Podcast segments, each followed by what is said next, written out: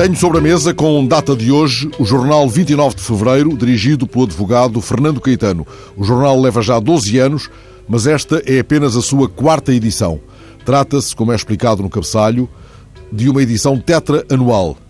O jornal, que se apresenta como órgão de informação de Cabrela, remete ainda para 1516. É que Fernando Caetano foi no mês de fevereiro, de há precisamente 500 anos, que Dom Manuel II deu carta de foral à antiga vila de Cabrela exatamente, porque já na, quando foi da sua uh, criação, da sua fundação, uh, reconhecemos de facto que o, o, o FRAL, a atribuição do FRAL em 1516, teve de facto uma, uma importância muito grande para, para, a localidade. Este é o FRAL de Dom Manuel I, uh, faz agora 500 anos, mas há um FRAL anterior. Há um FRAL anterior e isso ainda vai reforçar mais eh, a importância desta, desta zona, que na altura do, do Afonso Henriques foi atribuído, atribuído por Dom Afonso Henriques, o primeiro foral, eh, talvez não tenha sido propriamente um foral, mas talvez uma carta de privilégio. Pronto, isso é um trabalho que duas eh, historiadoras de Cabrela estão a fazer, ou vão fazer brevemente, porque até aqui desconhecia-se praticamente a existência de, desse, desse foral. O Foral de Cabrela, antiga vila, hoje freguesia de Montemoro Novo, é a tema de capa da edição deste ano do jornal 29 de Fevereiro, impresso em Alcácer do Sal, com uma tiragem de mil exemplares. 10 páginas, papel de boa qualidade. A edição deste ano traz entrevistas com os presidentes da Casa do Povo, da Associação de Reformados Pensionistas e Idosos, da Santa Casa de Misericórdia e ainda com a Presidente de Junta de Freguesia de Cabrela, que reafirma a vontade de continuar a luta diária no sentido de ser arranjada a Estrada Municipal 519, Cabrela-Landeira, e a Estrada Intermunicipal Cabrela-Vendas Novas, e também o desejo de adquirir uma carrinha para transporte de crianças, uma vez que a existente ficará inoperacional a partir do mês de maio.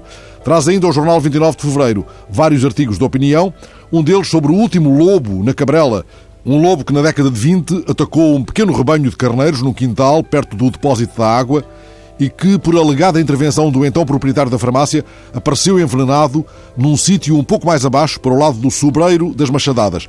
Isto nos sugere, Fernando Caetano, que o nome de Cabrela remete para a existência de muito gado caprino nessa região. Exatamente, havia, havia, havia uma.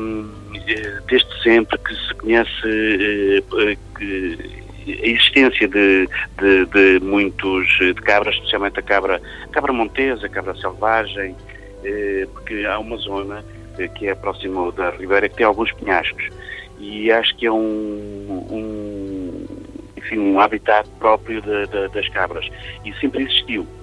Atualmente entrou em declínio, portanto, praticamente hoje, eh, enfim, a produção de cabras e de ovelhas está, está, está bastante reduzida, mas, mas cabras sempre existiram, efetivamente.